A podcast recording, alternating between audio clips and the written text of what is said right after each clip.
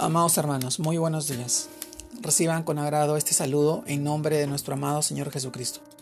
Y permítame compartirles la reflexión de hoy día, que se titula Predica a tiempo y a destiempo.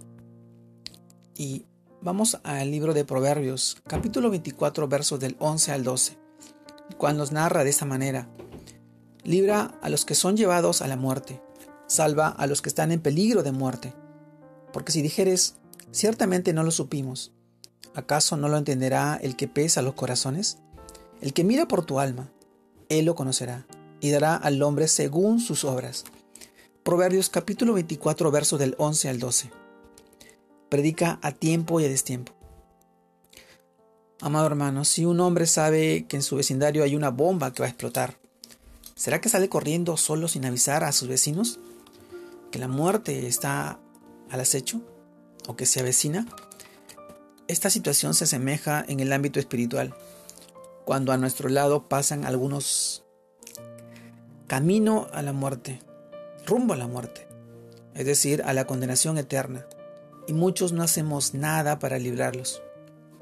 Dios ha dado una misión a todo creyente y nos dio el ministerio de la reconciliación, que Dios estaba en Cristo, reconciliando consigo al mundo, no tomándolo en cuenta a los hombres, sus pecados, y nos encargó a nosotros la palabra de la reconciliación. Esto lo encontramos en el libro de 2 Corintios, capítulo 5, verso 18 al, al 19. La reconciliación une a Dios al hombre, ya que las iniquidades han generado división entre el hombre y Dios. Pero Dios mostró su amor al darnos a su Hijo como, como el camino de reconciliación. Por tanto, el que tiene al Hijo tiene la vida, y el que no tiene al Hijo de Dios no tiene la vida. 1 Juan capítulo 5 verso 12. Amado hermano, somos nosotros los encargados de dar testimonio de Cristo ahora mismo, porque el tiempo para apresurado y puede ser demasiado. El tiempo está en nuestro en nuestra en contra. Alguien contó, visité a un familiar que estaba enfermo y dije mañana le hablaré de Cristo. Y esa misma noche murió el enfermo y un gran remordimiento me invadió por haber desaprovechado la ocasión de haberle compartido acerca de la vida eterna. Sí, amado hermano, es Dios quien sopesa y examina los corazones en esos casos en los cuales sabemos que no hemos realizado lo que deberíamos haber hecho. Lo único que nos queda es la firme convicción de llevar las buenas nuevas de salvación a tiempo y a destiempo y cumplir con la palabra que dice, libra a los que son llevados a la muerte y que van en camino de destrucción. La historia de Esther es un buen ejemplo de alguien que liberó a su pueblo que estaba con sentencia de muerte. El valor de Esther salvó a su gente, e incluso cuando hubiera sido fácil.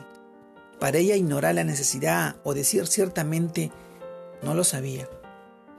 Amado hermano, no seamos indiferentes con lo que se dirigen hacia la muerte, ignorando el mal que rodea. No podemos cerrar los ojos y apartar nuestro rostro de tanta iniquidad. Es tiempo de evangelizar. Es tiempo de llevar la palabra de Dios. Es tiempo de llenarnos de su amor, pues Dios pagará al hombre según sus obras. Amado hermano, son tan difíciles los momentos que estamos viviendo. Sombras de muerte hoy acechan a nuestro alrededor.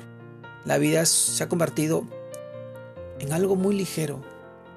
Muchas personas sufren de esta enfermedad que hoy acecha al mundo entero y también al Perú. Y por eso es que estamos llamados a predicar, a llevar su evangelio de salvación, de vida eterna, a vivir de las promesas que nuestro amado Señor vino a mostrarnos. Él dijo que era el camino, la verdad y la vida. Solamente a través de Él podemos llegar al Padre. Y hoy te animo a ti que puedas seguir llevando su palabra, evangelizando a tiempo y a destiempo. Un obrero del Señor es una labor incansable que tiene muchos beneficios y están en su palabra, en la Biblia. Vivámonos soportando y fortaleciéndonos en las promesas que nuestro amado Señor Jesucristo nos da.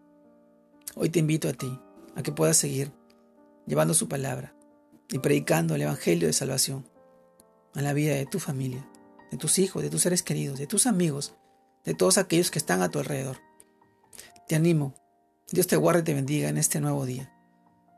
Y que siga siendo de bendición y creciendo para nuestro amado Señor, para la gloria de Dios Padre. Te mando un fuerte abrazo. Dios te guarde y te bendiga. Saludos a todos.